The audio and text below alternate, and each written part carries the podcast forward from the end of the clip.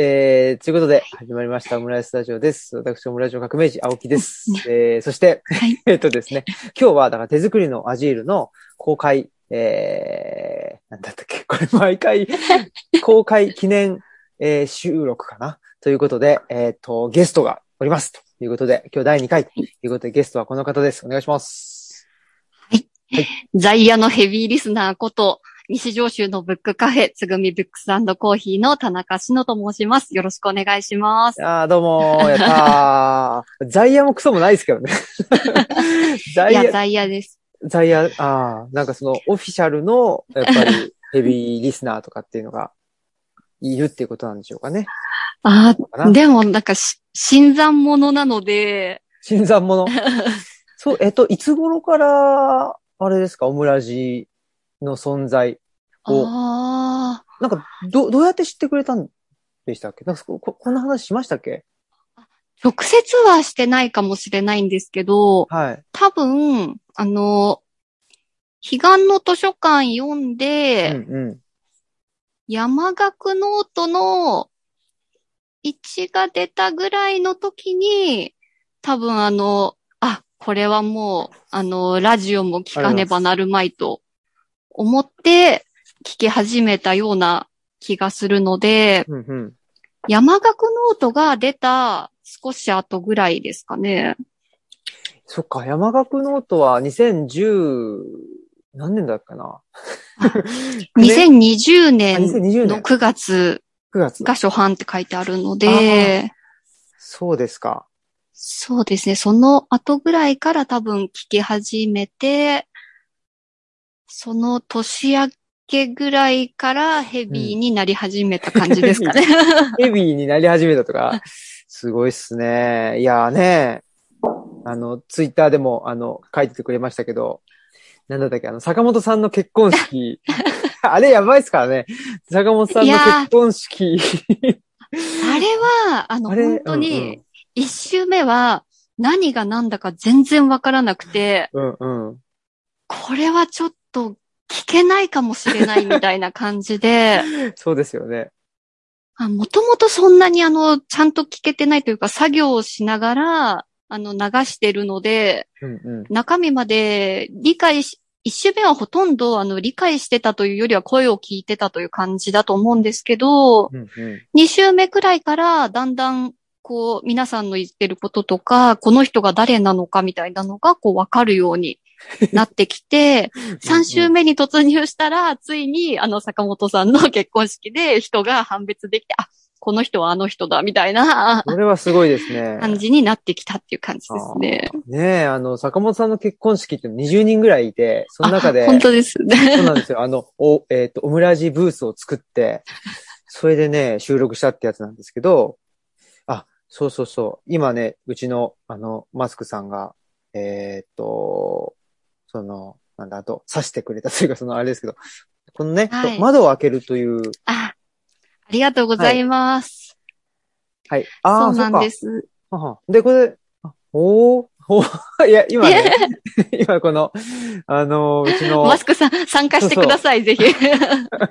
うちのマスク。本当ですよね。いやいや、まあいいんですけど、この窓を開けるを教えてくれたのが、えっと、ナスさんあが、はい、そうなんでですね。うん、あありがとうございます。本当にで。。すごいですね、いろいろと。で、この窓を開けるのっていう陣ね。このはい。中で、えっと、あれですね。紹介してくれてたんですね。そうなんです。あの、彼岸の図書館を紹介してくれてたり、はい。えーあ、山岳ノートと、あと、えっ、と、オムラジも、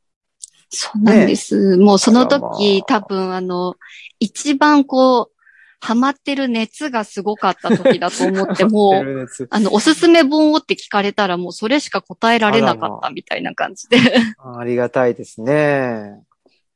そっか。まあちょっと、ねえ。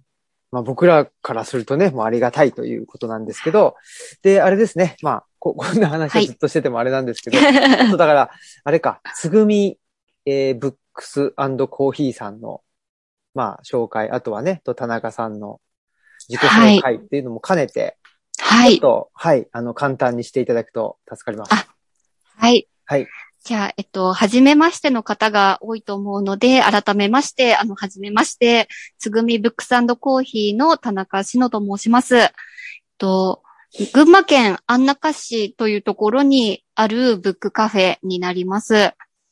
去年の9月でちょうど1周年を迎えまして、今、やっと1年半になるくらいですかね。結構皆さんに、あの、できてどれくらいですかって聞いていただくんですけど、自分でも、あの、どれくらいなのかよくわからなくて、毎回、去年の9月で1年だったんですけどって言って、あの、逆算していただくスタイルで、あの、皆さんに知っていただいています。で、当店一応ブックカフェっていう形で、せっかくなので、あの、店内を、よいしょ。これを、カメラを切り替えればいいのかな？おー、すごい。はい。うんうん。こちらが、お店の入り口から少しご紹介をさせていただければと思います。す。こちら、あの、玄関、はい、あの、入っていただくと、こんな感じで、Google ビューみたいな。こ本当ですね。すごい。ちらが、はい。あ、私が座ってたところ、ライトが光ってます。あ、そっかそっか。これ、い今のところ、あれですね、そのオムラジで聞いてると、お、すごい、お、すごい、しかわかんないっていう。いいっすね。はい。ここが客席になります。うんうん。そして、で、ここから、書庫にうん入っていく感じになります。ねえ、書庫がある。本当に書庫ですよね。そうなんです。うんもう、ほぼ本しかないっていう感じで。こんな感じで、うんうんここか。ら少し店内がこう見える感じに本当だ。なっていて、この本はあれでしたっけ？はいえっと、お父さんの、そうですね、本当に、うーん9割、8割9割は父がうんうん。何十年とかけてうん集めた本になります。うんうん何系の本が多いですか？そうですね。美術工芸が一番多いですかね。なんかその、図書館で言うと本当にあの0から9まで全部あるみたいな感じではあるんですけど、やっぱり、そうですね。まあ、この辺は絵本コーナーなので、うんうん。絵本もそれなりにあるんですけど、ああ、でも結構あとは詩とか俳句とかの本もあるのと、あとはその大型本だったりとか、図録みたいなものも結構、おっとっとっと、お すいません大。絵本に コードを引っ掛けてしまいました。ああ、本当だ、大型本が。そうなんです。うんあと僕あこれはね、はい一回お邪魔したはい。ね、ってことがあるんで、その時の、なんだろう、印象としては、あの、あとなんだっけな、えっと、ホロコースト関係とか結構あった気がする。そうですねス。やっぱりナチス関係は結構、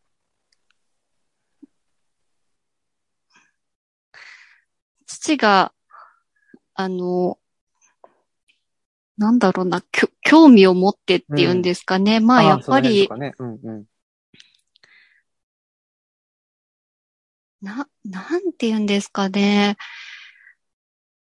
歴史的にっていうのとちょっと違うのかもしれないんですけど、やっぱりこう、無視できない出来事みたいな感じっていうんですかね。うんなんかその3.11とかももちろんそうですけど、うん。やっぱり、こう考える上ですごく大きな出来事だと思うので、で、当店、あの、ここに土壁がうんあるんですけど、この土壁は家族、親族、みんなで、あの、設計士さんを中心に手で塗った土壁になります。うんここに、炭になったコーヒー豆が埋められてたりとか、へえそれは、その、ね、と、あえて。あ、そうですね。なんかちょうど、その、この土壁を塗り重ねている時に、ツイッターで、新潟のコーヒー屋さんが、その焙煎、うっかりして、コーヒー豆全部炭にしちゃいました、みたいな感じで、え？こうつぶやいていらっしゃったんですけど、はい。それを読んだ時に、ちょうどその土壁に入れる炭どうしようかみたいな話をしていて、面白いな。でもちろんその 色をつけるためにはやっぱりそのコーヒー豆の炭だけじゃ足りないので、あの、木の木炭っていうんですかね。木炭とか竹炭とかそういうものもこう砕いて、ああの中には混ぜ込んであるんですけど、えー、え、その、つ土壁の、えー、色をつけるのに炭が必要。まずそう。ですね。まあ、なんて言うんだろうな。やっぱりその、自然素材で家を建てようっていう時に結構炭ってこう重宝される素材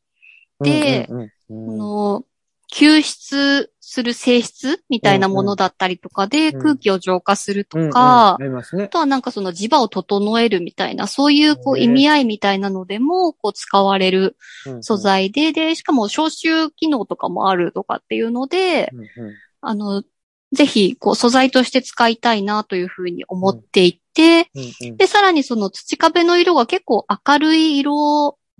だっていうふうにその設計士さんからも伺っていたので、落ち着いた色で仕上げたいから、じゃあ何入れようかっていう時に、まあ炭だったら色が暗くなるっていうことで、じゃあ炭入れましょうっていうようなうん。感じで、うんうん。でもやってみないと、その仕上がりもどれくらいの色になるかわからないっていうので、結構これぐらいじゃあ粉バーって入れて、混ぜて乾かしてみてみたいなのを何回も繰り返しながらこの色を作って、でもやっぱり乾いてみたら、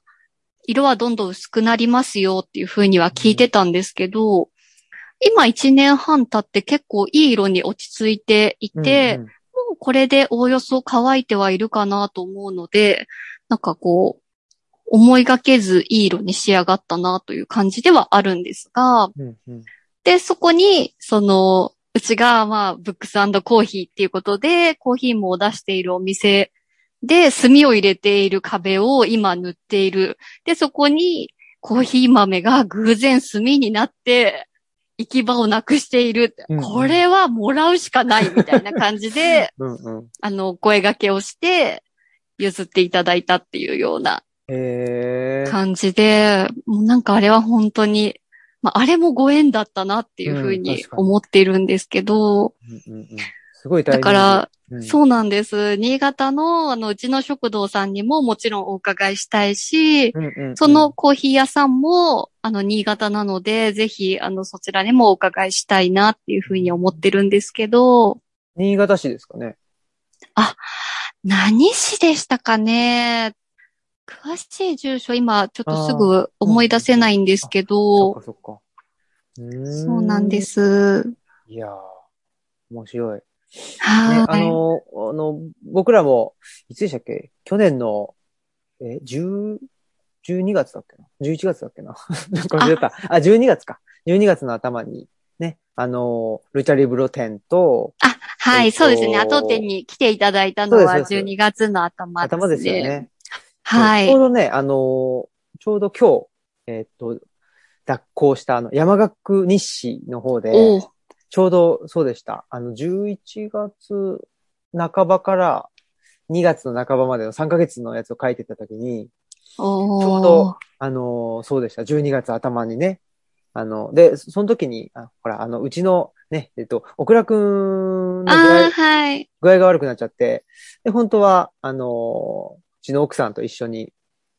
ね、あの、伺おうと思ってたんですけど、はい。それがね、ちょっと難しくなって、で、僕一人で伺ったと、はい。ね、いうことがありましたけども。ねえあじゃあそれが山岳日誌に載るんですね。そうですね。それが、まあ、ははい。どういう、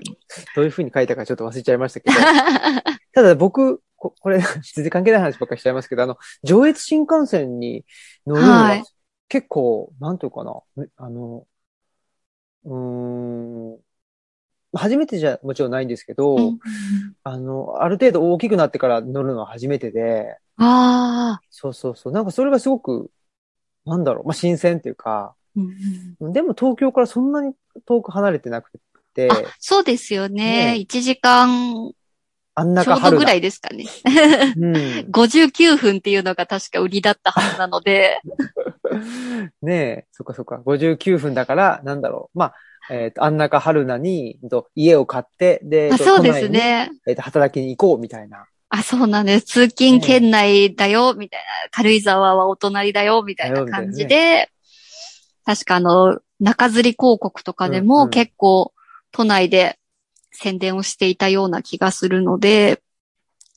ちょうど私が大学生で都内にいる時あたりに、その広告が出てたんじゃなかったかなと思うんですけどう、ーん。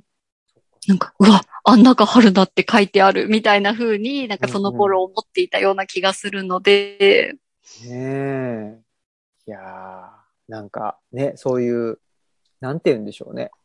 郊外に住んで、遠く、ね、ねあの、都内に通勤みたいな。ねえ、まあそれ、今だったらどうなの？例えばね、あの、コロナでオンラインが、ねうんこれだけ広がると、やっぱりそういう、そういうのってあの、何モデルっていうの、そういうビビジネスモデルとか、そういうね、ああ、はい。あの、ライフスタイルっていうのも、いや、そんなことしなくても、ね、オンラインでいいじゃんとかって言っちゃうようなね、うんうん。えー世の中になりつつもあり、その一方で、えーっと、あれ何でしたっけ？すんごい速いやつ。あの、あリニアですそうかそうそう。すごい速いやつでよくわかんない。そうそうそう。あの、ね、と、リニアを通すんだとか、うんねえ、えーなんか、京都の下を、なんだっけ？金沢から新幹線通すんだみたいなのとか、うん、なんか、ね、そういう、なんか、ね時代錯誤じゃないかっていう ふうに思うものもやっぱり、あのうん。ね、計画立てちゃうと、ね、撤退できないみたいなもんで、まあそうですよね。う。ん。計画してるときは、なんかそれがとってもいいことだと思って、あの皆さん、あの計画をして、技術の、こう、推を尽くして、あのいろいろなことを考えていらっしゃったんだと思うんですけど、まあオリンピックしかり、あの、一生懸命準備をしたから、何でもすべて実行するのが一番いいかどうかというのは、あの、ぜひ検討していただきたかったっていうものは、あの、あそうですよねたくさんありますよね。そうそうそうそうね。いや、まあそんな、そんなことも、あの、思いつつですけども、まあほんで、あん中春なんね、えーはい僕ら、まあ、あの、僕が、あのね、遊びに行って、で、公開収録ね、した、あと、様子が、はい。もうね、えっ、と、村地でも、こう、あの、配信させていただいていて、はい。で、まあその、なんだろうな、特にその後かな、後もね、あの、ご飯一緒に、ね、えっ、と、食べたりとかそうですね。まあ、はい。その次の日も、えっ、と、高崎市内をね、あの案内していただいたりとかはい。して、で、なんすかね、その、まあ、そのところでね、えっ、と、まあ、た、田中さんというかね、えっとつ、つぐみさんというか、は なんかあれですけど、あ、でも本当に、あの、今日も私、革命児さんって呼んだらいいのか、青木さんって呼んだらいいのかもちょっと悩みながら、あ、でもお、じさんとか大丈夫か青木さん、みんな青木さんって呼んでるから青木さんなのかなと思いながら、もう私のことは、あの、何でも大丈夫なんですけど、あの、変な話は私、田中さんって呼ばれ慣れなくて、うん、うん、うん。この地域って田中ばっかり住んでるんですよ。なので、あの、本当に田中じゃ誰も判別できないというか、前にあの、オムラジでも鈴木さんが、あの、鈴木なんて記号みたいなもんだよねっていうようなお話されてたと思うんですけど、んもう田中もまさにという感じで、だから小学生の時からもう名前であの呼び続けられていたので。本当になんか田中さんって呼ばれると、あまあ別に自分のことだと思わないわけではないんですけど、うんうんあ、田中さんみたいな感じになりますね。まあ、な僕の中ではその、なんだ、とつぐみさんかなっていうあ、気もしていて、まあね、あ、うん、なんか 歓喜さんがなんか言ってますけど。はい。あの、まあ、っていうのもあるし、ね、実はね、えっと、オムラジネームもね、あの、あったりするから、まあ、それはね、ちょっと。あ まあそうですね。あの、でも、あ、でもそれも、あの、全然、あの、いいというか、あの、最近のマスクさんとの話でもあるので、い、や、今日もどうしようかなとも思ったんですけど、なんかその、マスクさんと、あ、でも、マスクさんも、前のオムラジ今私3週目聞いてるんですけど、3週目の中で、みやこさんが、あの、私はタヌキが化けて人間界にいるような気持ちでいるんですっていうようなお話を結構前の放送でされていて、へあで、私は、その、自分が狐が化けているみたえいな、うんうんうん。あの、気持ちでいたところがあって、で、しかも、私の地域で獅子舞をしているんですけど、うんうん。その獅子舞の踊り手って本来はあの男の子がやるものっていうふうにこう、うん。なんていうかお祭りでよくあるその、男は舞い、女は笛みたいなその役割分担だったりとか、一番子供が多い時はやっぱり長男じゃないと回せてもらえないみたいな、うん。そういったものがこう、あったんですけど、今はもう、完全な人数不足というか、昔は子供会が強制的に子供たちを集めてそれをやらせてうんいたんですけど、やっぱりそれはちょっとやりたくない子に無理やりやらせるっていうのは良くないし、やりたい人たちで続けていくのが一番いいんじゃないかなっていう形に今落ち着いていて、うん。で、結果、あの、人が足りず、その巻いても、あの、男の子だけでは人数が揃わないので、うんうんじゃあ、で、私もそれを20年近くやっているので、うん今までずっと笛を吹いていたんですけど、やってみたら意外と巻えたっていう形で、あの、すごいな。巻いての方に入って、すごいそ。こで、あの、狐がいるんですね、そのおええメンバーの中に。はいはい。ひょっとこがいて、その、狐、おとうかって言うんですけど、おとうかがいて、で、獅子が3頭いるっていう形の、一頭立ち三頭獅子っていう、その、群馬の独特なのかわからないんですけど、その一般的な獅子のこう構成みたいなメンバーがいて、その、おとうかって、お稲荷って書くんだと思うんですよね。う。ん。あの、稲に荷物の荷で、稲荷って読むじゃないですか。それを、あの、音読みすると、おとうかって。読むので、全然それ私も知ら知らなくて、みんながおとうかおとうかって言ってるから、音で読んでたんですけど、うんうん。あ、うん。お稲荷を読むと、おとうかなんだ、みたいなのに、つい最近気がついて結構感動して、うんうん。で、私はそのずっと10日を待っていたので、地元ではその狐をずっと待ってたんですね。おー。だからその、マスクさんと狸と狐だねっていう話をしてるのも、あの、すごくこう、自分の中でもしっくりくるし、狐大好きなので、そうなんです。なんか、あー狐さんとか呼んでもらえると、私はすごく喜んでいるっていう。ねえ、まあ、というのがね、あのーオムラジリスナーのね、人への、ね、と、ヒントというか、まあね、なんだと、答えというか。そうですねか。。ねえ。あれ？って思ってくださった方は、やっぱりヘビーリスナーですね。まあね。いや、まあ、ヘビーね、まあね。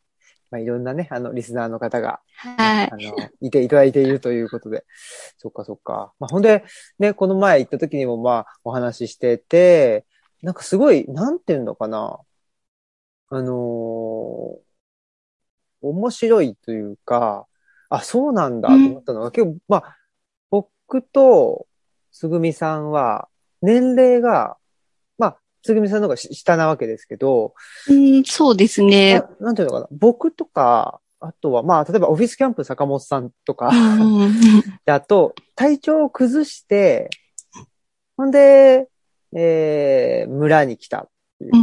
だから、なんていうのかな。やっぱり今までのキャリアを歩んでたんだけど、歩めなかったっていう。一種の、まあ、なんでしょうね。敗北、大げさに言うと敗北だし、うんまあきょ今日もね、あの、坂本さんとちょっと話してたんで、あれだったんですけど、あまあ、いわゆるその撤退だよねっていうかね、一種の。うん。だから、なんていうのかな。あ、この道じゃ無理なんだっていうのを自分の体で気づいたっていう。だから気づかなかったら多分このまま行ったんじゃないかなとかあ、ね。あうん。なんかそういうふうに思ってたんですけど、あ。ちょっとそのつぐみさんの場合は、なんかちょっとそこが違うんかなと思って、まあこれが年齢差なのかうん何なのかわかんないんだけど、なんていうのかな。今までだってね、あのーまあ、ある種公務員っていうか、はい。図書館司書だったわけじゃないですか。まあそうですね。まあうんなんだろう、採用の形としては一般行政、あん？一般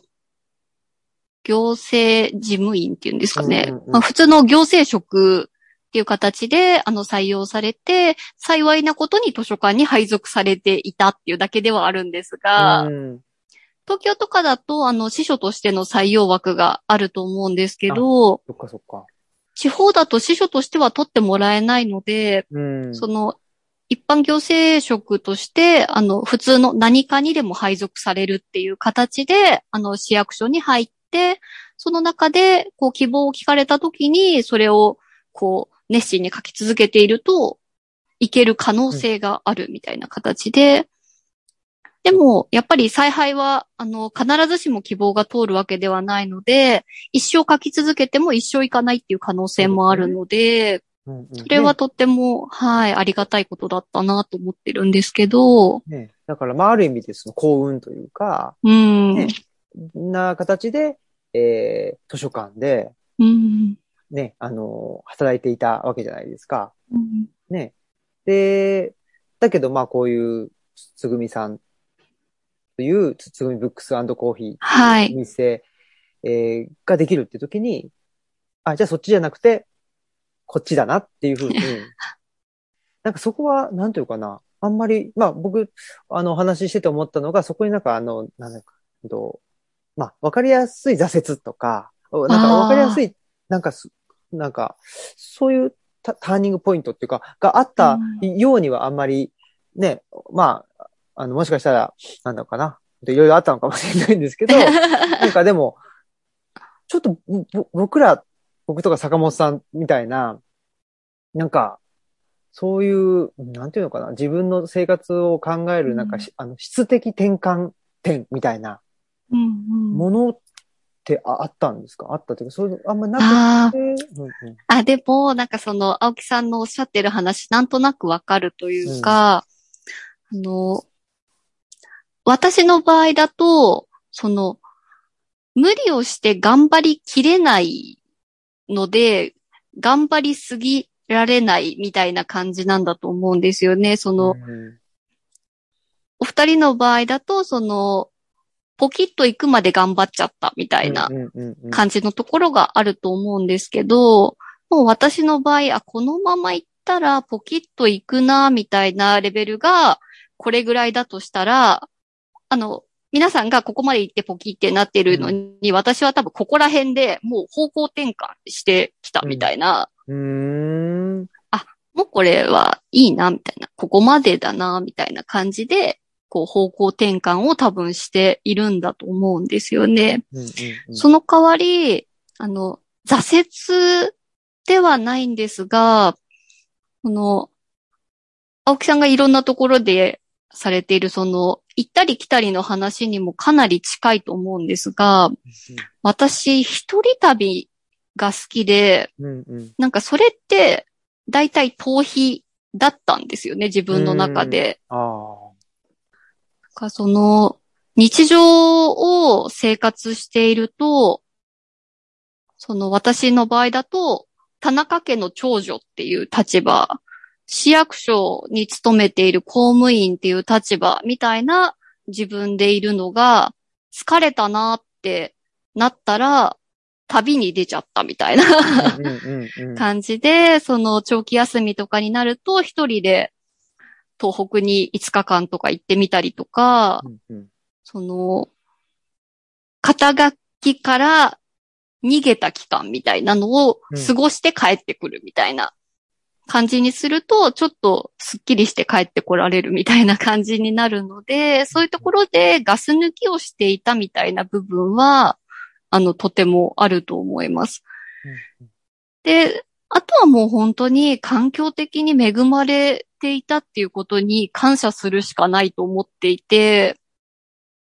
大学生の時とかも、本当に、あの、貧乏学生だったので、ろくな食事も取らず、学校と下宿先をただ、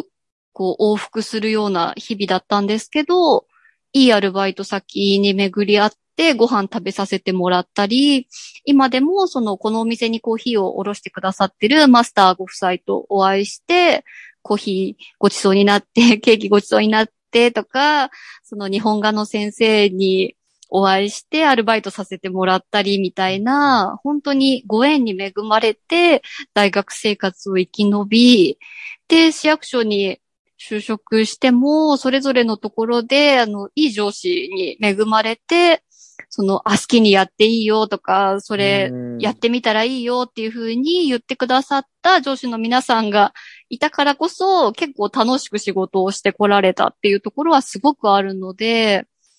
本当に、あの、ただただ恵まれていたっていう部分は、あの、すごくあると思います。その、自分が逃げられない状況に逃げたくなる人がいるっていうような状況がほとんどなかったっていうんですかね。うんまあ、細かく言えばもう完全にゼロだったわけではないんですけど、そことは比較的早めにこう折り合いがつけられたというか、自分の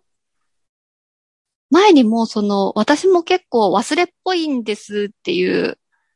話をまあどこかでしたことがあるような気がするんですけど、それもやっぱり自分の中でこれは自分にとってなんて言うんですかね、私自身の存在を揺るがす大きな事件ではないというふうに片付けることで、こう自分へのダメージを最小限に抑えるみたいな、そういった技とかをこうちまちまと磨いてきたというか、あの、そっか、なんだよかな。と、まあ、幼い、あの、頃からというか、そっかそっか。まあ、でも、な、なんて言うんだろうな。そ、そうなんだけど、お話ししてみると、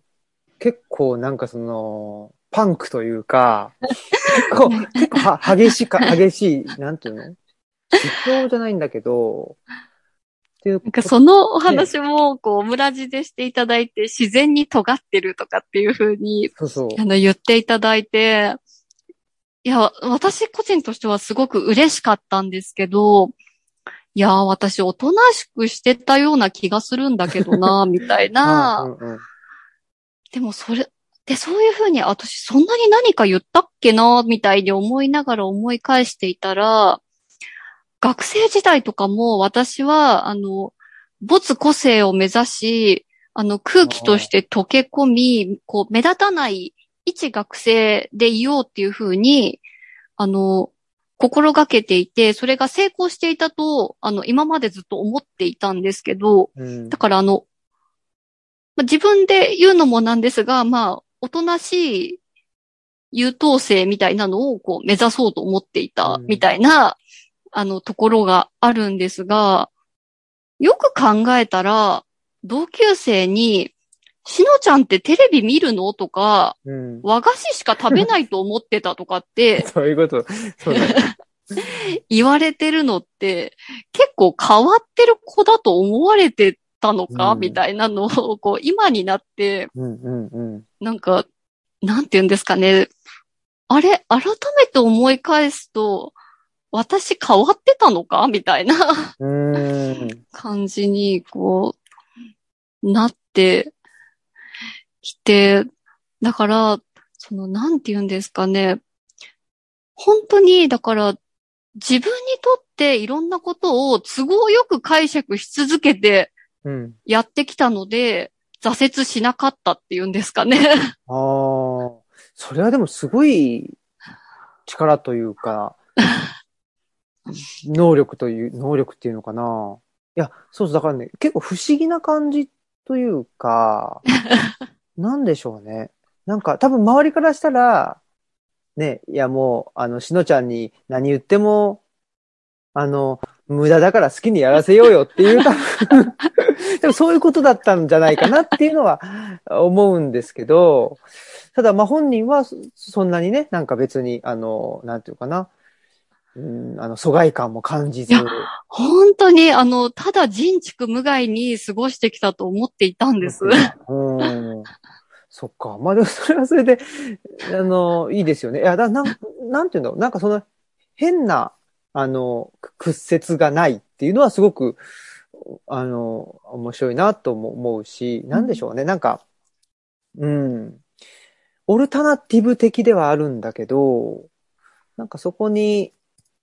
まあ音楽業界とかでそのメジャーシーンに行けないからオルタナティブを目指すんだみたいな。そういうなんか、ルサンチマンがないっていうのが、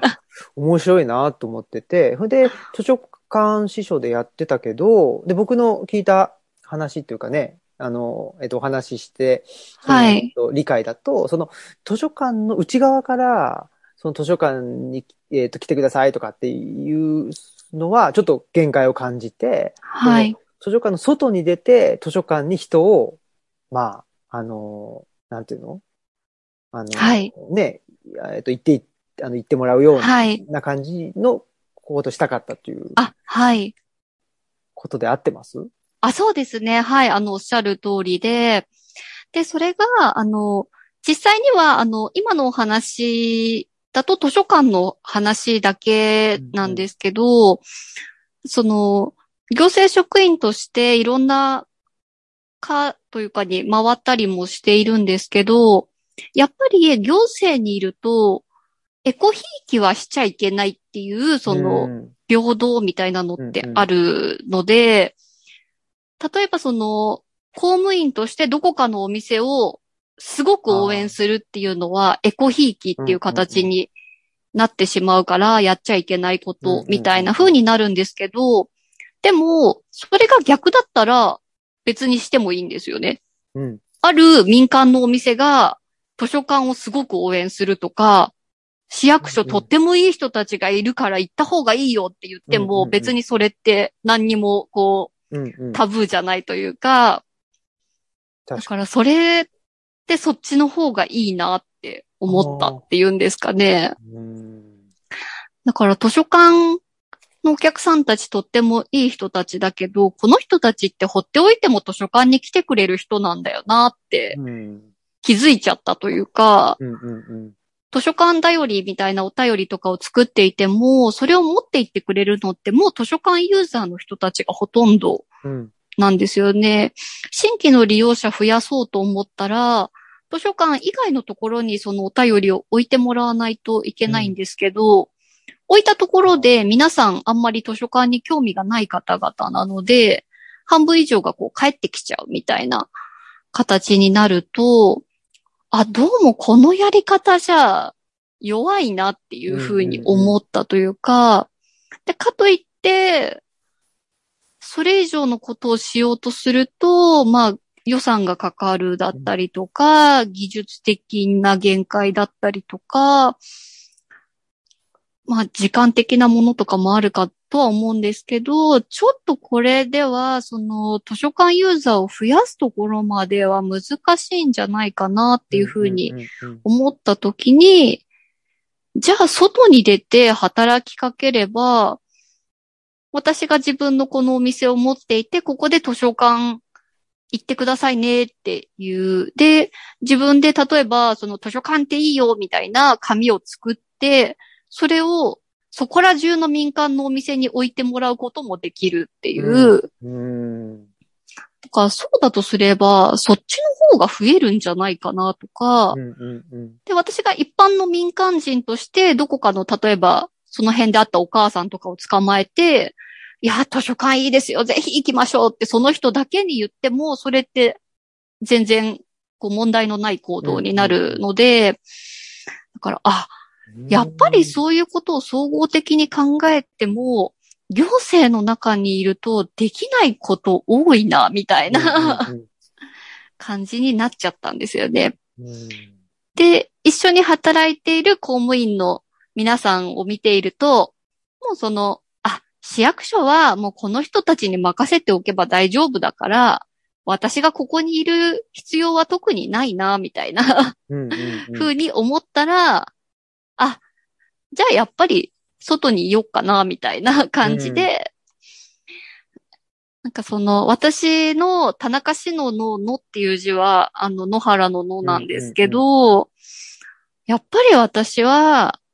観光庁よりも在野でうん。いる方が、こう、使命としてうん。背負ったものなんじゃないかな、みたいなうんうん。部分にこう自分でもうんうんと納得がいったので、あ、じゃあこれは外に出ようかな、みたいな感じで、うんうん。こう辞めるのを決めちゃったみたいな感じで、うん。でちょうどその時にこのお店のあの本たちを、あの、実家の棚に収まりきらなくて倉庫を建てようっていう計画が家で持ち上がっていて、で、土地を譲っていただける話が、まあ、父とご近所の、うん。あの、お世話になってる方の間で成立したりとか、なんかこう話がトントン拍子に行くな、みたいな。で、しかも、その譲ってもらった土地が、もともとは、あの、農心地域っていう、本当は農業をやらなくちゃいけないんだけれども、まあ、理由がある時だけ、その、宅地にできるっていうような、あの、土地に該当する場所で、もう、あの、農地から宅地に農地転用したら、あの、すぐに建物を建て始めないといけないっていうような、こう、タイムリミットがあって、それを考えていたら、どうやらこれは、あと5年、10年市役所にいてっからやろっていう、それは許されないぞっていう流れに乗っちゃったんですよね。だからそうしたらもう、あの、雪だるまが転げ落ちていくように、うんうんうんあの、どんどんどんどん、その、止まらないし、話が大きくなるしで、これはもう舵を切るしかないという。流れの中で、自分で納得がいってしまったので、やめちゃったみたいな。うん。で、私がもともとそういうふうに、こう、完全に状、なんていうんですかね、環境が変わるっていうことが好きなんですよね、もともと。ゼロからっていうのはおこがましいんですけど、全く新しい環境が好きで、つい、あの、そういうふうに従っちゃうみたいなところがあって、だからその、大学とかも、その、中高の指定校みたいな、あの、微妙につながっているみたいな、そういうところではなく、指定校を取れるけど、自分で受験するとか、うんうんその、今までの縁を断つ動きみたいなのをすぐしちゃうみたいなうん。ところが結構あって、まあそういう性質もあって、じゃあ、もう観光庁はここまでっていうことで、今度は民間っていうのをやってみているっていうような感じで、そう、だからやってみたがりなんですよね。何でもやってみたがりなので、なんかその大変な目に遭いたいみたいなところがあるんですよね。すごいですね。そうか。いや、でもなんか、うん、本当に在野って感じですね。だから、業界とか、そのね、あの、中からとか言うんじゃなくて、やっぱりその、一旦、その外に出て、うんうん。で、そこから、あの、だから本当に、まあ僕の言う社会の内側と外側みたいなもんで、うん。一旦外に出ると、まあ社会の内側も見えてくるし、うん。いや、本当に出るとありがたみってよくわかるなっていうのは、その、大学生の時に家から出た時も、ああ、家ってありがたいんだなっていうふうに思いましたし、やっぱりその地元から離れてみると、あ、地元っていいものだなっていうふうに思ったりとかもするし、やっぱりその、渦中にいるとなんか大変みたいになっちゃうと、なんかここはすごく大変な場所みたいになるんですけど、今みたいに一旦出てみると、ああ、私って本当に恵まれてたんだなっていうふうにこう、しんみり思えたりとか、そういう部分があったので、うんだから本当に私が大きくポキッといかなかったのはいろんなおかげさまだなというふうに、うんあの、しみじみ感じています。うんはい。ありがとうございます。はい。そんななんか長くなっちゃいえう。もっとあ、もっとアジールの話がしたかったのに全然、いえいえいえ。私の話をついしてしまいました。いえいえいえ。ね、まあ、そこと、あの、つながってくると思うんですけど、ね、そしたら、あの、ねはい手作りのアジールというのを、はい、あの、読んでいただいて、そうなんです。はい、どうだはい。ったかという。なんかその、アジールを読んでいて、一番最初に、その、ツイッターでも、あの、青木さんに、あの、いや、100ページですね、みたいなことを、こう、あの、言っていたその100ページも、まあ、社会人類地球全体のことを考えつつ、目の前の日常を生きていくっていうのはまさにその通りだな、みたいな、その土着うん。の考え方の部分もそうだし、で、また改めて考え直したら、なんかその、あ、違う、読み直したときに、その、34ページの一文読んでもいいですか？あえっとはい、ありがとうございます。個人ではどうしようもできないときに必要となるのが場所です。ある空間に身を置くことで、意識的に取り入れることができない情報を体が無意識的にインストールしてくれます。っていう、その一文が、あ、ばってこういうことだなっていうふうになんかこう、すごくこう、ぐっときたというか、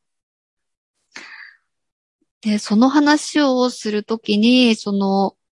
無縁苦外楽も読んだんです。で、その、苦外者うんうんで、なんかその、青木さんが、あの、こちらに来てくださった時に、あの、ご飯食べながら話していた、その、私たちって結構、その、相手の肩書きに、こう、なんて言うんですかね。肩書きがすごい人だから、忖度したりとか、無条件に言うことを聞いたりとかしないタイプですよね、みたいな話をしていった、それが、なんかその苦外者の上なしっていう概念みたいなのがあるっていう風に書かれていて、あ、なんかそんな感じがするなっていう、その人たちが偉い人だからっておもねるみたいなことをしないっていうような、うんうん。まあその、怖がりじゃない部分っていうんですかね。うん。なそういうことをしても意外と平気みたいな、青木さんも結構マイルールでいろんなことを されていると思うんですけど、うん。結構マイルールでいろんなことするのってやっぱり怖いって思う人たちがマニュアルだったりとか、その、ルールみたいなものに従っていることでの安心感みたいなのを求めがちだと思うんですけど、そこから外れることが怖くない人たちっていうのが一定数いて、で、例えばそれが青木さんだったりとか、私だったりとか、だとすると、こう、先に外に出るものっていうんですかね。うんうんで、その先に外に出て、マイルールの空間を作る人たち。まあ例えば、ルチャリブロだったり、つぐみブックスコーヒーみたいなのが、その、外部を先に作り、で、その場所があることで、それが、いらっしゃった人たちが、その無意識的にインストールできる場所みたいな形になるっていうと、はい。言えば結果的にそれがこうアジールになりうるみたいなうん感じなのかなと思って、おーなるほど、というふうに思ったりとか、そのアジールを考えたときに、あ、アジール、手作りのアジールだけど、アジールを作るぞって思ったら、作れないんだなっていうふうにあの思ったんです。うんうんうんなんかこう、リタの話とか、あの、もそうだと思うんですけど、それって提供する側が、これはリタですよとか、これはアジールですよっていうふうに、その人に押し付けられないものっていうんですかね。なそうじゃなくて、その、無縁苦外楽とかでも、その無縁所っていうものって別に避難所ではあるんですけど、もともと違う目的があって作られたものが結果的に無縁所になってるとか、あの、そういう人たちを助けていたことで結果的にアジールとして機能していたみたいな感じだと思うんですけど、だからそれは、あの、先日のあの、森谷さんの時にも、あの、お話聞いてて、ああ、そうだなって思いながら聞いていたのが、なんかその、あ、手作りのアジールとかでも、あの、引用されていた、あの、内山隆さん。の著作をたくさん読めまして、あの、すごくこう、おおと思って感動して、群馬県の上野村にいらっしゃるっていうことで、なんとなくこう、近しいご縁みたいなのも感じながら、で、この間、その内山隆さんの、あの、オンライン講演会みたいなのがあって、その時にも、あの、街の暮らしと共空間っていうトークテーマだったんですけど、その中で言われてた、なんか、アソシエーションっていう、ある目的を実現するための結合組織と、あとはコミュニティ、うん共有された軸っていうものを分けて考えた方がいいっていうお話で、アソシエーションは作れる。ある目的を実現するための結合組織。だけど、コミュニ、コミュニティは結果的に生まれてくるものであって、作るものではないっていうようなお話だったんですけど、この間のあの森谷さんのお話聞いていて、あ、これだと、あの、発掘のメンバーがうんうん。いて、でその人たちって発掘するために集まってるわけですよね。だから、アソシエーションとしては発掘メンバーとして集められている人たちだけれども、結果的にその人たちで、こう集まっていろんなことをしているうちに、その街づくりにも興味があって、勉強を始めたりとか、情報共有をしたりとかっていうので、コミュニティになったっていうお話を伺って、あ、まさにその事例というふうに、あの、思って、で、それが、まあ、結果的に、あの、アジールとして機能してるっていう、だから、あ、結果的にっていう、うんまさにそこだなっていうふうに、あの、思ったんですよね。うんうんうんうんあ、でも本当に、うん、そう、そう思います。そう思いますっていうか、そうそう、手作りのアジールって、おっしゃる通りで、なんていうのかな、手作りをすると、結果的にアジールになるよっていう、それを、あの、縮めてはい。手作りのアジールとはい。言ってるっていううことですよね。まあ、その手作じゃ、じゃあ手作りって何なんだっていうことですけど、なんかまあ、最近ずっと言ってるんであれですけど、やっぱりその手作りっていうのは、まあ、既製品うん。とか商品っていうのとは違うよっていう。だから手作りをした時点では、その作ったものの評価はわからないっていう。そのあ、そうですね。前代未聞の何かができているみたいな。そうですよね。そうそうそう。で、まあ、ね、まあ、じ自分、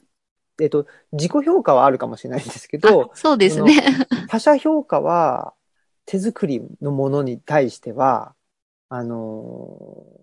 手作りのものができた時点では他者評価はない。ただ商品っていうのはその他者評価が、まあ、ないと成立しないものだし、他者評価をまず、まあ、あのー前提というか、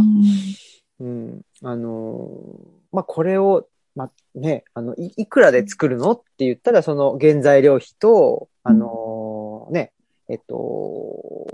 そこで、まあ、あの、働く人の、あのー工賃というかね、うん。労労賃と、っていうのが合わさった中で、それよりも絶対に、あの、高く設定しなきゃいけないしとか、なんかいろいろ あるわけですけれど、はい。手作りっていうのはそういうもんじゃないっていうか、だもううん。あの、なんていうかな、大赤字かもしれないんだけど、でも、でもいいじゃんってあ言っていいものなんですよね。あ、。はい。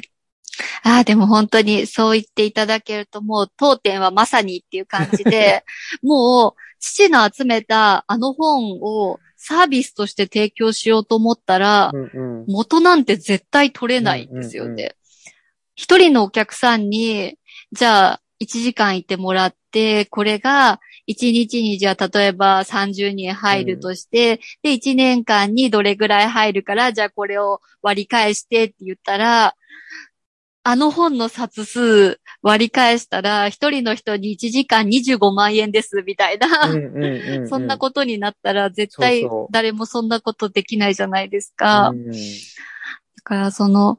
元を取ろうみたいな考えでは、とても成立しないんですよね。あれはもう好きで集めちゃったんだから、もう見てもらったら本たちが喜ぶからいいじゃないみたいな。そうそう。私たち、一種の、なんだと、うんまあ、と、贈与というか、うんそこは、あの、なんていうか、交換原理ではないというあそうですことでね。すよね。そこで10日交換させようとしちゃったら、絶対失敗するっていうか、ね、あの、偉いことになるっていう本当です。ことなので、そこはもう、うん、贈与、まあうんちょっと大げさに言っちゃうと、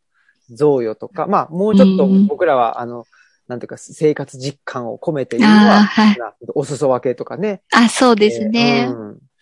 言ってますけどね。いや、本当に、あの、なんか、ノブレス・オブリージュっていうと、な、なんだか上から目線みたいな感じですけど、お裾分けっていうと、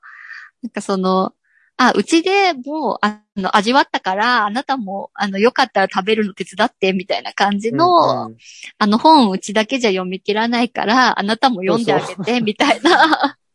ねえ。ちょっと、なんだ、ほんと取れすぎちゃったんで、みたいな。あ、そうなんです。うん感じですよね。な本当に、そういうことを気持ちよく、あの、できるのがいいなっていうふうに思っているので、全然その、やっぱりうちのお店のことを心配してくれる方からは、えーあんなに本があるんだから、時間でお金取った方がいいんじゃないの？とかって言ってくださる方もいるんですけど、どっちにしても元を通ることはもうできないうんものだし、あのそうですね。そうですね。そんなちょっともら、もちろんあの、うちカツカツなので、ちょっとでももらえればもちろんありがたいはありがたいんですけど、まあそういうことでやってないので、みんながうん楽しかったよとか、あの、美味しかったよとか、ゆっくりできたよって言ってくれる方が嬉しいので、うんうん。その時間いくらっていう風にしたことで、それがなくなっちゃうんだとしたら、うちとしては、あの、むしろ私たちのやる気なくなっちゃううんうんうん。みたいな、こう、損失につながりかねないことだなっていうふうに思うので、うんかそれはもう損得とかではないなというふうに思ってやっているっていう感じが、そうですよね。あの、すごくしますね。うんだから、なんでしょうね。やる気が出るとか、うんあの、まあ、ワクワクするとか、うんなんか、ね、まあ、落ち着けるとかもそうだけど、そういう感覚の方が、あの、大事じゃんっていうのが、うん。多分なんか、うん、まあ、社会というか、街だと通じにくくなってて、うん。うん。で、それを、それす、なんていうかな、そういう、まあ、あの、体で感じる感覚よりも、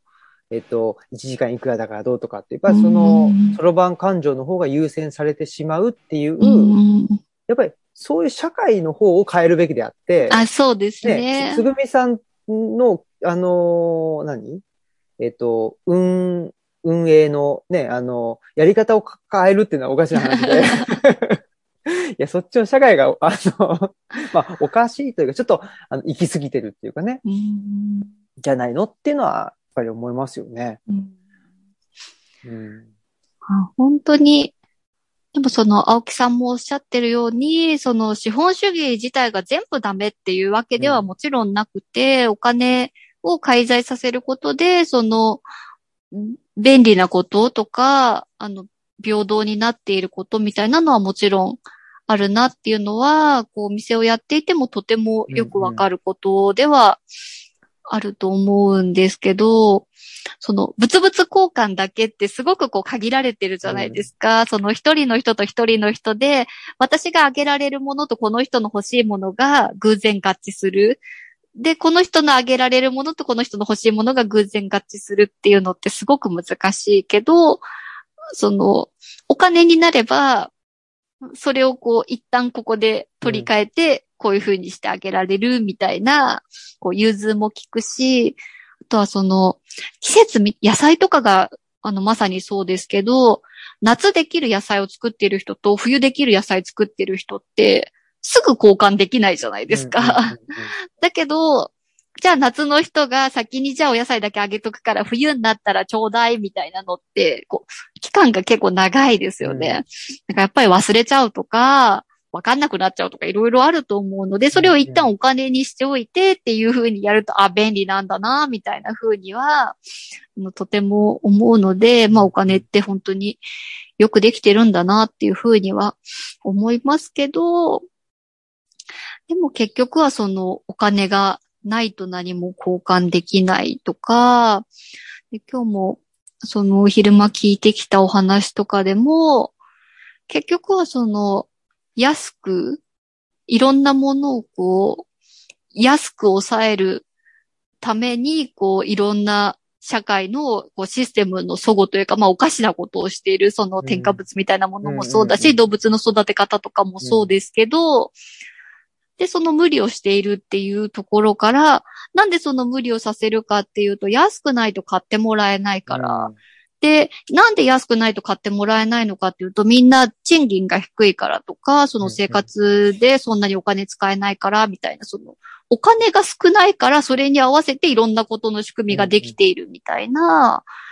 やっぱりそれってこう、なんて言うんですかね、もうおかしな部分を前提におかしなことが積み重なっていくみたいな、こう、社会のシステムとしての、そのお金の価値だったりとか、扱い方みたいなのが、やっぱりちょっと今、限界を迎えているような気がするというか、うんうん。の貨幣経済全部を否定するわけではないけど、ちょっと一旦ゼロにして考え直した方が早いんじゃないかなというふうにさえ思ってしまうというか、今のシステムから直すのって結構なんかこう、大変なところまでもう今来てしまっているような気がするので、そのコロナ禍で、その富裕層の人たちの、あの、なんていうんですかね、資産が増大しているみたいなうん。ところとかもそうですけど、なんだかお金の仕組みがおかしな動きをしているから、このまんま、この回転を止めずにいたら、なんて言うんですかね、この悪いスパイラルが治らないんじゃないかなっていうふうに思っている、思えてしまうっていうんですかね。だから、答えは見つからないんですけど、やっぱりその、民間の、まあ、一店舗として出てきたからこそ、なんかそのお金と向き合ったらこの仕組みおかしいんじゃないかって思うことが多くなったっていう気がしますね。うんうんいや、ね、お金が、僕らも東吉野に越して、えーっと、というのは、まあ、ある、まあ、物々交換であったり、うん。お裾分けであったうり、ん。そういう、なんか、と等価交換じゃないんだけど、うん。そういうのと違うものがあるんだというので気づいてから、あ、うん。お金って便利だ、なんだ、便利な道具なんだなっていうのうにん。気づけたっていうのがあって、それ以前はもう、なんて言うんでしょうね。おお金が空気のような存在というかね。えだから、その空気がなくなっちゃったら、あのー死んじゃうじゃんって、あ、ううん、ん、思っちゃうっていう。それはは、うん、なんか、多分、結構、あのー街で暮らしてる人は、うんね、いや、お金なしは生きていけないでしょ。ね。でそれ当たり前じゃないっていう。やっぱりそこから考えざるを得なくなってるから、うんそうするとだいぶ、あのー選べる選択肢は減ってくるし、ね、というふうに思うから。まあ、とはいえ、えお金、ね、あの、さっきの話で、その、ふちょうんと超富裕層と、ね、ひ貧困層っていうのがすごく、あの、分断されてしまってるっていう意味では、まずは貧困層にお金を、もうちょっとね、その、まあ、あの、格差を是正っていうか、うん富裕層の方から貧困層の方に、本当にあの、何パーセントでもいいから、そそのお金を流せば、それだけで解決する問題もたくさんあるっていううん。ことは思うので、なんか、まあ、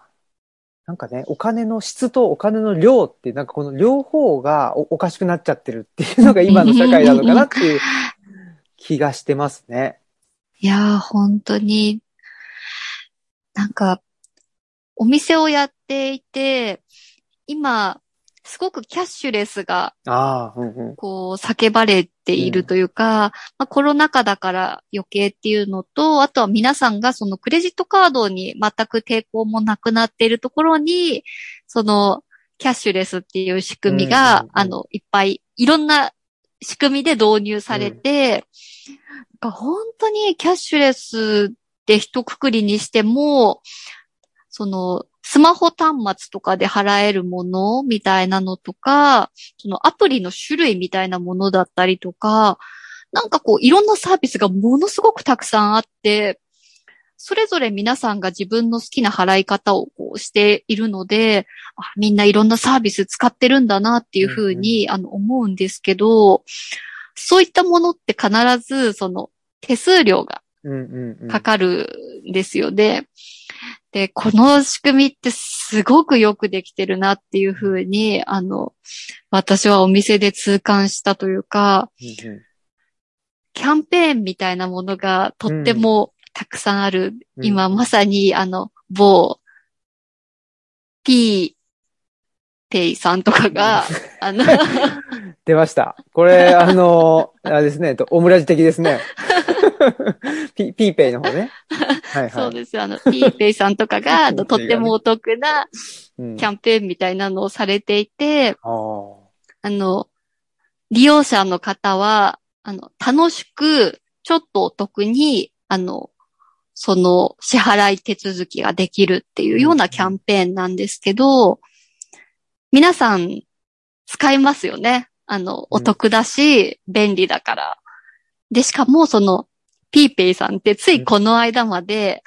決済手数料一つも取らなかったっていう、すごいことだなって私は思っていて、それってお店側の導入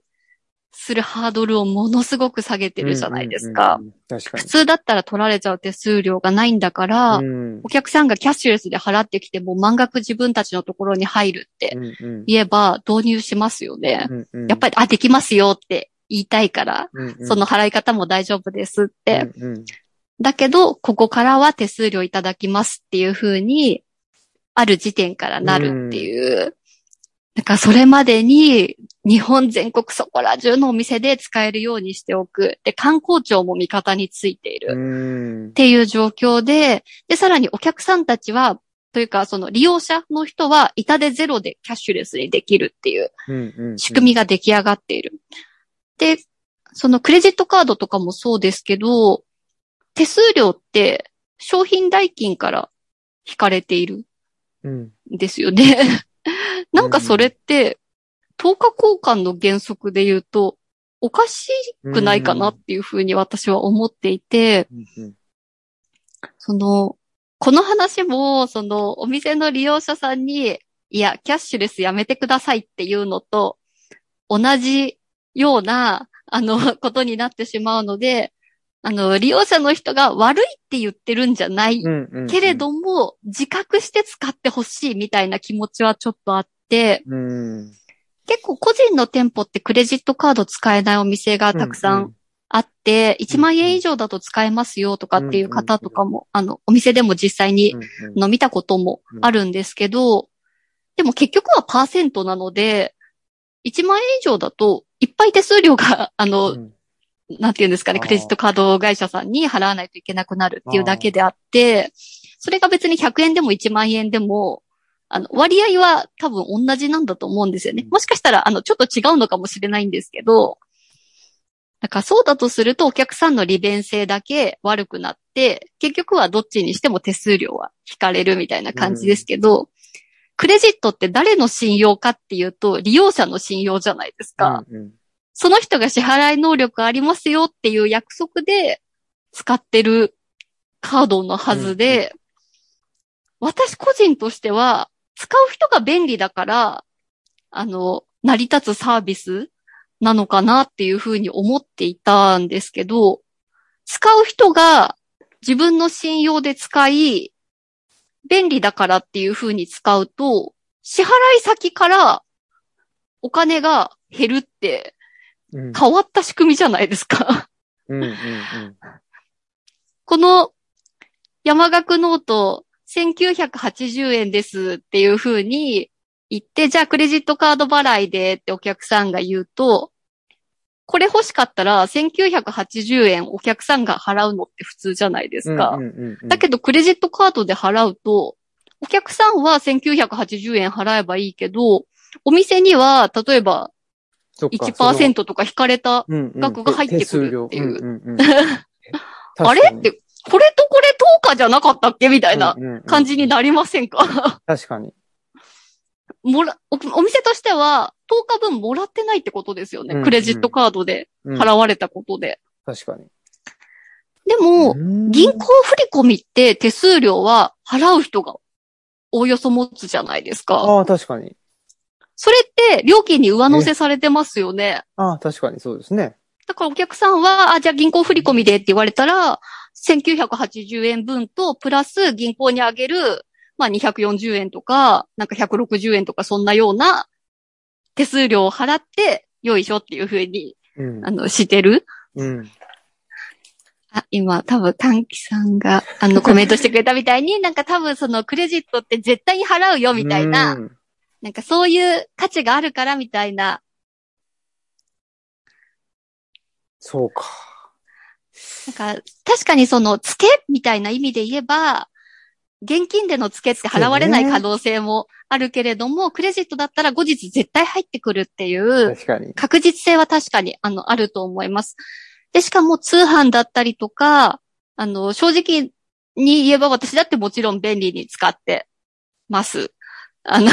クレジットカード様々で、ありがたいことに使わせてもらってるんですけど、でも、仕組みとしては、やっぱり納得はいかないというか、うんうんうん。好きなお店から買うときほど、いや、手数料は私から取ってくれって思うんです。うーん、うん、うん、うん、うん。うん大企業みたいなところに支払いするときは、何のためらいもなく私はクレジットカードを出すんですけど、うん、うん。好きなお店の通販とかを利用するときには、あの、できるだけ銀行振込にしたりとか、うん。その手数料分を私が持てるようにしようとは思ってるんですけど、いかんせん私、あの、忘れちゃうんですよね、そのうん振り込みとかだと。はい、はい。そうすると支払い期限過ぎたので、あの、今回のも、あの、注文はキャンセルになりましたみたいなのを何回かやらかしたことがあって、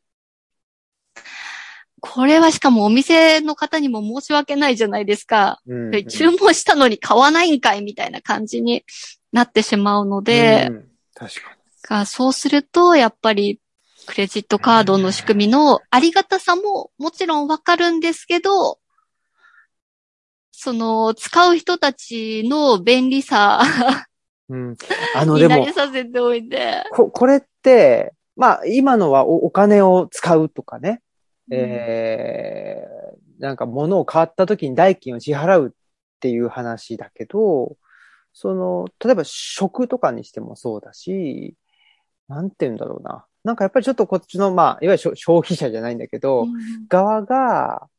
あの、なんかね、まあ、賢い消費者とかっていうのが、その1円でも安くそれを手に入れるのが賢い消費者ではなくって、やっぱりその、なんていうのかな、なんかシステムじゃないんですけど、その、えっと、物を売る、売ってる人も人間だしとか、あの、こっちも人間だしって、このに人間同士の、はい。なんか、あある中での、あの、し消費者の振る舞いっていうか、それれをやっぱり取り戻したいっていうのはすごくありますしね。そうですね、本当に。消費者に消費させることばかりを、こう、誘発する社会になっている。社会のシシステムっていうか。う、ん。うん。だからそれが経済を回すっていう呼び方みたいそうそう、になってる。呼び方になってるっていうのが、やっぱりちょっと、あのーおかしいだろうっていう。ところは思いますね。ちょっといろいろと、まあもう時間もいろいろね、ああの、コメントもいただいてるので、あ、そうでこれ、すね一。旦、あの、オムラジのね、本編は終了して、で、はいちょっとね、えっ、と、後の、あの、打ち上げみたいなことで、ちょっと コメントをね、あの、読みつつ、あのみんなと、皆さんとね、お話できたらいいのかなと思ってます。いや、でも今日はなんか、はいなんだろう、気せずして、はい。なんていうのかな。あれですね。まあ、アジールの話もそうだし、なんていうかな、アジールを、アジールっていうかな、なんか今の社会の内と外っていうのを、そう、内と外っていうか、内側を相対化した上で、じゃあどうやって生きていくのかっていうか、どうやって暮らしていくのかっていうののなんか一つのポイントその買い物をするとか、なんかそういう、なんていうかな、すごく具体的な話が聞けて、なんか、あ、こういう話に、あのーなるとは思わなかったぞっていうところで、あなんか面白かったです、僕は。すあ、あその想定外がにはい。少しでも提供できたのであれば、あの、良かったなというふうに思います。なんかあの、今回のアジール対談のために、なんか。こんな、あ何の、これ、あの、あ、抜き書きみたいな風に、あの、アジールから、ここがグッときたみたいなのを書き出したりとか、私が思いついたこととか、こう書いて、全然何もこの話できなかったんですけど、すごい。嬉しいですね。ちょっと。いや、だから本当に生きるということをみんな、あの、考えますで、いろんなことで、もう、オムラジ聞きすぎて何考えてても、あそういえばあの時に誰々さんが言っていた、あれのことだな、みたいな 風に、あの、すごく思ったりとか、この間の、そう、あの、内田先生の、あの、講演も聞いていて、本当に、あままさにそうだなとか、あの、うんうんうん平川克美さんとの話でも、あ、それってこうだな、みたいな話とかをものすごく思ったのに、今日何もそれに言及できなかったっていうのが心残りです。まあ、またね、あのーおいおいというか、はい。やっていきましょう機会。がありましたら。はい。もうね、あの、すべて言いたいことを言い尽くしましたっていうよりは、あそうですね。そうそうそうそう。あの、今後ね、と続いていくよということで、はい。はい。ぜひまた、あの、はい定期的に僕らもね、遊びに行きますんで、はい、ぜひ、はい私ももうルチャリブロにお邪魔したくてしょうがないので、ですね。カボス館長とオクラ主任はもちろんもうマスクさんにまずはあのお会いしたくてしょうがないので、そっか、会ってないですもんね。そうなんです。うん本当だ。はい。もうぜひお邪魔したいと思っております。お待ちしてます。はい。ということで、はいえーっと、今日の、えーお相手はですね、えーっと、つぐみブックスコーヒーの田中しのさんでした。ありがとうございました。はい。ありがとうございました。どうも。